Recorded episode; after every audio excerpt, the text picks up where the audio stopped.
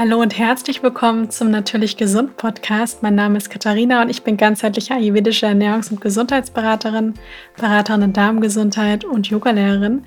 Und ich freue mich riesig, dass du mir für eine heutige Podcast-Folge wieder zuhörst. Die heutige Podcast-Folge wird von California Almonds unterstützt. Wer meine Rezepte kennt und mir auch auf Social Media folgt, der weiß, dass ich ein großer Fan von Mandeln bin. Ich esse sie selbst sehr gerne pur und integriere sie sehr gerne in meine Rezepte. Mandeln sind besonders toll, da sie ein wahres Beautyfood sind. Das liegt daran, weil sie reich an Zink und zwei B-Vitaminen, Niacin und Riboflamin sind. Zink trägt zur Erhaltung von normaler Haut und Nägeln bei. Mandeln sind außerdem reich an Vitamin E, was dabei helfen kann, die Zellen vor oxidativem Stress durch Umweltverschmutzung oder UV-Strahlen der Sonne zu schützen.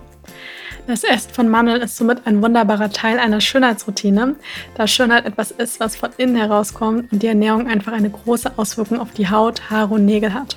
Ich kann euch nur empfehlen, regelmäßig Mandeln in die Ernährung zu integrieren. Sie sind nicht nur super lecker, sondern auch sehr praktisch für unterwegs, da man sie in jede Dose einpacken kann. Den Link zu California Almonds findet ihr in den Show Notes. In der heutigen Podcast-Folge geht es um das Thema Bitterstoffe. Ein sehr interessantes Thema und auch ein ganz wichtiges Thema, denn Bitterstoffe sind super gesund. Das Schöne ist, dass sie jetzt so, ja, ich würde sagen, so über das letzte Jahr über oder die letzten zwei Jahre langsam so wieder etwas mehr auch in den Mittelpunkt geraten und auch etwas mehr Aufmerksamkeit bekommen. Auch absolut zu Recht, denn Bitterstoffe sind in unserer Ernährung so ein bisschen verloren gegangen. Und das ist ganz wichtig, dass jeder darauf achtet, eigentlich fast täglich, also nicht eigentlich nur fast, sondern täglich, eine Bitterstoffquelle auch in die Ernährung einbaut. Denn Bitterstoffe sind so gesund und warum sie so gesund sind, das werde ich euch in der Podcast-Folge dann auch noch erklären. Denn sie machen ganz viel für den Körper und ähm, dürfen daher eigentlich in der Ernährung auch überhaupt nicht fehlen.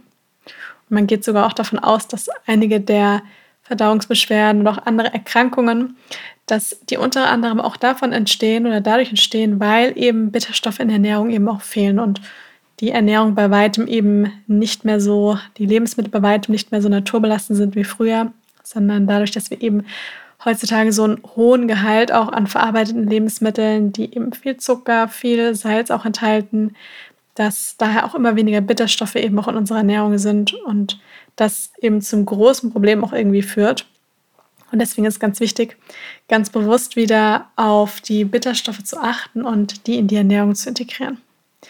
Und jetzt vielleicht erstmal die Frage, was sind denn Bitterstoffe überhaupt? Also Bitterstoffe gehören zu den sekundären Pflanzenstoffen und das sind praktisch ähm, Stoffe, also das ist eine chemische Verbindung von Pflanzen, die eben einen bitteren Geschmack haben. Ja, also das kann man sich vielleicht auch schon vorstellen bei dem Namen Bitterstoffe, dass das eben, ähm, die enthalten eben nur Pflanzen, die auch diesen bitteren Geschmack haben. Und die enthalten jetzt erstmal keine Nährstoffe. Ja, also Bitterstoffe ist keine Gruppe, ähm, die irgendwelche Nährstoffe dem Körper liefert, sondern dieser bittere Geschmack, ja, der ähm, dockt praktisch an Rezeptoren bei der Zunge an und sendet dem Körper dann auch irgendwelche, also bestimmte Signale. Und jeder Mensch hat auch einen gewissen Bedarf an Bitterstoffen, denn im Ayurveda sagen wir zum Beispiel auch, es gibt ja die sechs Geschmacksrichtungen. Und dazu gehört eben nicht nur der süße Geschmack, sondern da gehören eben auch noch mehr Geschmäcker dazu, also süß, sauer, salzig, bitter, zusammenziehend und scharf. Das heißt, bitter kommt da definitiv auch dran vor. Und für uns ist der bittere Geschmack erstmal eigentlich, das hat die Natur schon so vorgesehen, also das ist schon ähm, evolutionär bedingt so bei uns, dass wir, wenn wir etwas Bitteres essen, dass wir da jetzt nicht direkt sagen, Mann, ist das lecker und bekommen einen absoluten Heißhunger auf Bitter und essen da ganz viel, wie das zum Beispiel bei süßen Lebensmitteln oft der Fall ist. Es ist nämlich so, dass Bitter uns eigentlich so ein Signal oder ein Warnhinweis sendet, dass diese Pflanze giftig sein könnte. Und wir haben eine natürliche Abwehr gegen Bitteres, ja, weil uns ist das eben signalisieren könnte, dass es vielleicht nicht gut für uns ist. Und das macht es uns eben auch so ein bisschen schwer, Bitteres dann auch in die Ernährung zu integrieren. Und im, der, Gegensatz dazu ist, dass wir eben von Natur aus eine Affinität süß gegenüber haben, weil zum Beispiel die Muttermilch ja auch schon süß schmeckt und wir einfach auch ähm, ja, evolutionär bedingt auch diese Signale von unserem Körper bekommen, dass wenn etwas süß schmeckt, dass uns das auch automatisch irgendwie zeigt, das ist gut für uns. Ja, das ist zum Beispiel eine Frucht, die reif ist, die ähm, viele Vitamine auch enthält und äh, das tut uns gut und deswegen lieben wir auch irgendwo süß. Und durch die Industrie ist es eben so, dass Lebensmittel auch immer süßer werden. Ja, also zum einen haben wir die naturbelassenen Lebensmittel, die leider auch heutzutage ziemlich stark auch überzüchtet sind. Merkt man auch, wenn man vielleicht im Garten einen eigenen Apfelbaum hat, ja, und da ein Apfel isst, dann merkt man, dass der bei weitem nicht so süß ist, wie zum Beispiel ein typischer Apfel, der richtig schön rot ist äh, im Supermarkt und so richtig schön glänzt, ja. Also da merkt man schon geschmacklich, dass es auf jeden Fall ein Unterschied ist, ja, weil die einfach auch stark überzüchtet sind und eben früher waren zum Beispiel auch in Äpfeln viele Bitterstoffe drin, die wurden einfach herausgezüchtet. Und einfach, weil auch viele, viel mehr verarbeitete Lebensmittel natürlich auf dem Markt sind und die enthalten eben viel Salz, viel Zucker, Geschmacksverstärker und deswegen haben wir auch einfach wir haben ja von Natur aus nicht diese Affinität bitter gegenüber und die haben wir jetzt noch viel weniger, ja, weil ähm, wir immer mehr auch auf diesen süßen oder auch salzigen Geschmack getrimmt, geprägt werden durch die ganzen verarbeiteten Lebensmittel. Und ich denke, dass diese Abwesenheit von Bitter unter anderem auch dazu führt, dass es heutzutage auch so viele Verdauungsbeschwerden gibt. Natürlich nicht nur, ja, das betrifft auch zum Beispiel auch Leberprobleme, denn gerade so das Bittere ist auch sehr gut für die Leber.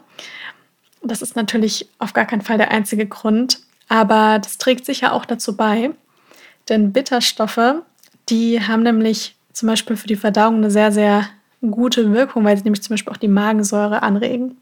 Und ganz viele Menschen haben nämlich viel zu wenig Magensäure. Und alle unsere Organsysteme haben Bitterstoffrezeptoren. Das ist ganz interessant, weil man daran auch erkennen kann, wie wichtig praktisch diese Bitterstoffe in der Ernährung auch sind. Und jetzt kann man sich natürlich fragen, okay, jetzt erzählt sie ganz viel, dass die Bitterstoffe ähm, so gut sind, aber was machen die denn genau? Und zwar ist es eben so, dass man sich das wirklich vorstellen kann, wenn man etwas Bitteres isst, das trifft natürlich erstmal auf die Rezeptoren auf der Zunge, ja, wo dass wir diesen, dieses Signal von dem Geschmack dann eben bekommen. Und das geht aber natürlich auch noch weiter, denn das Lebensmittel geht ja einmal durch den Verdauungstrakt durch. Und äh, diese Bitterstoffe, die sorgen eben dafür, dass zum Beispiel im Magen, das hatte ich gerade schon mal gesagt, dass der Magen seine Magensäureproduktion ankurbelt. Ja, und ganz viele Menschen haben tatsächlich viel zu wenig Magensäure.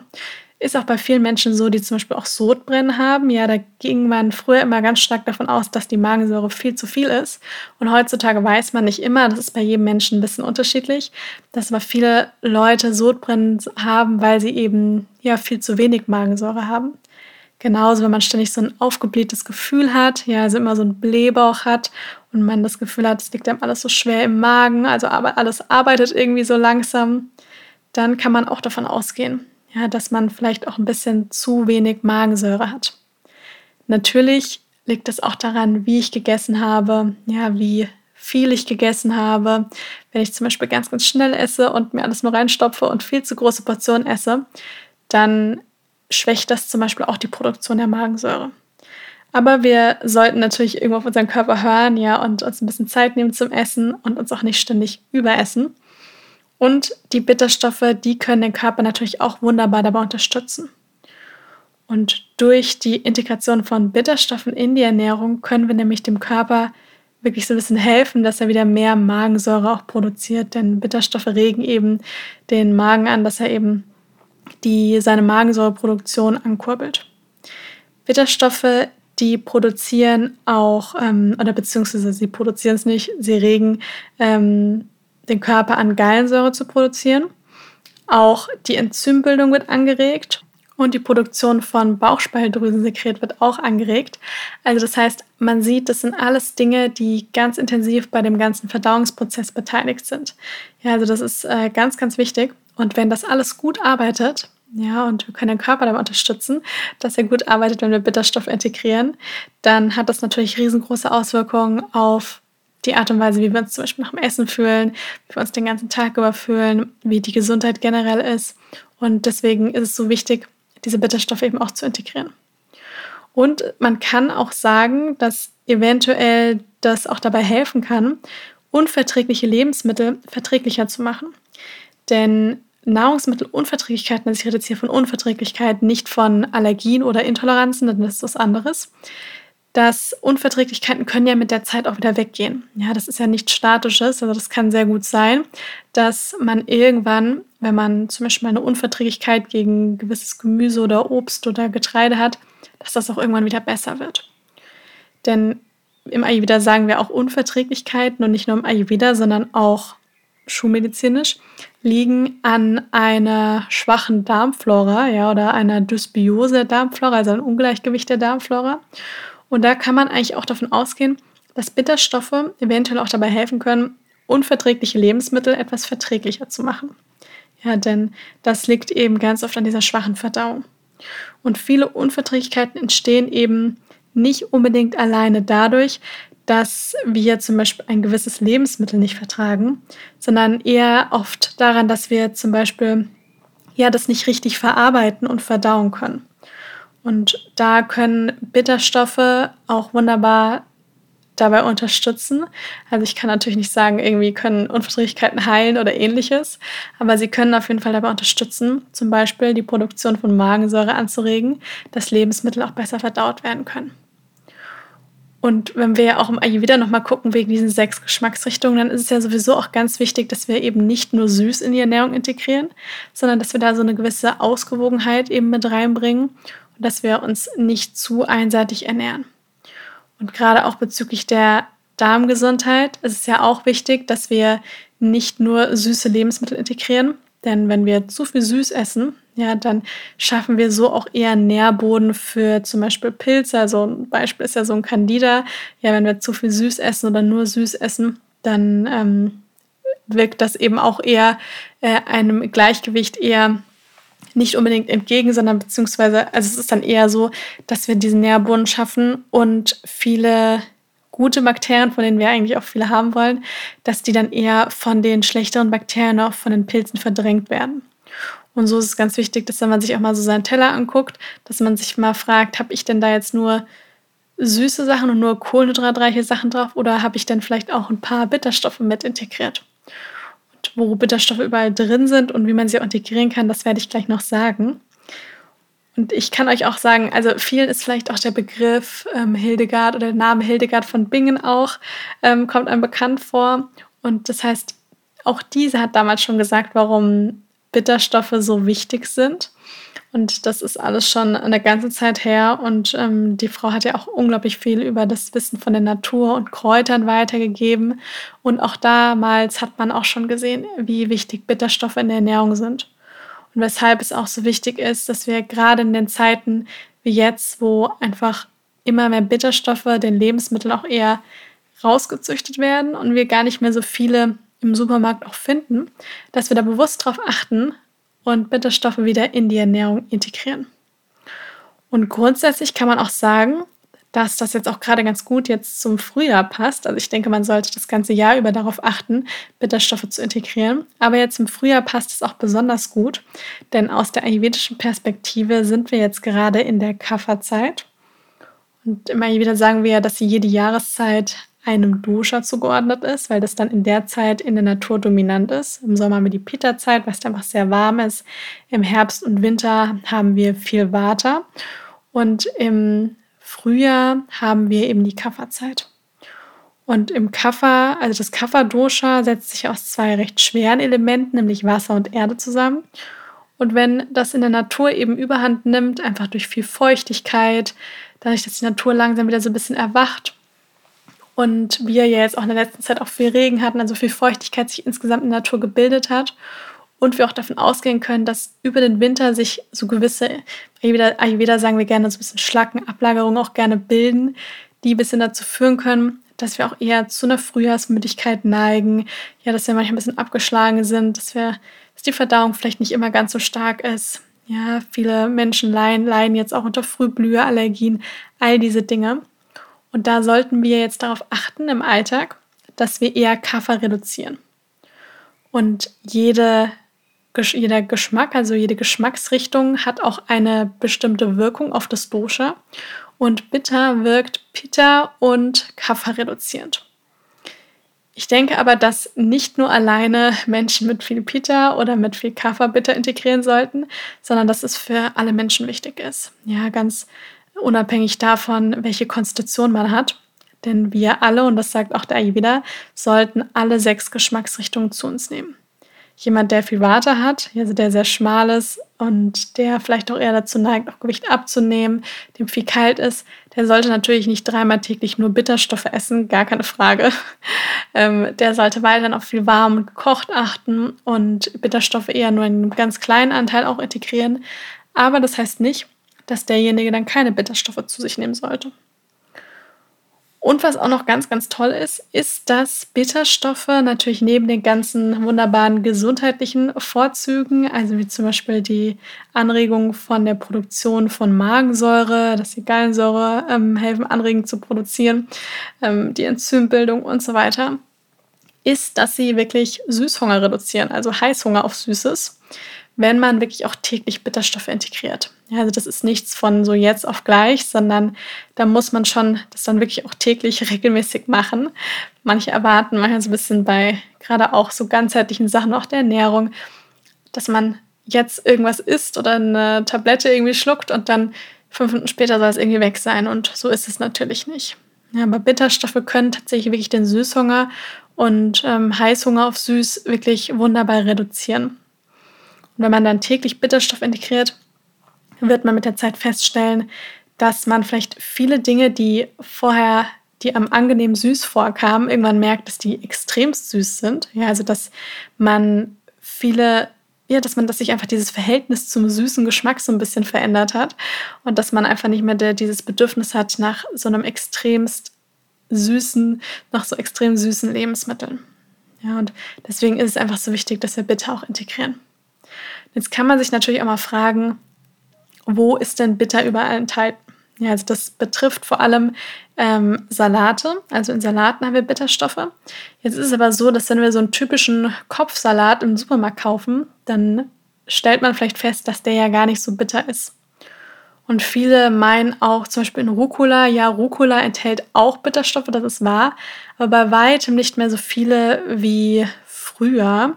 Und es gibt so verschiedene Arten von Rucola. Also manchmal erwischt man Rucola, der richtig bitter ist.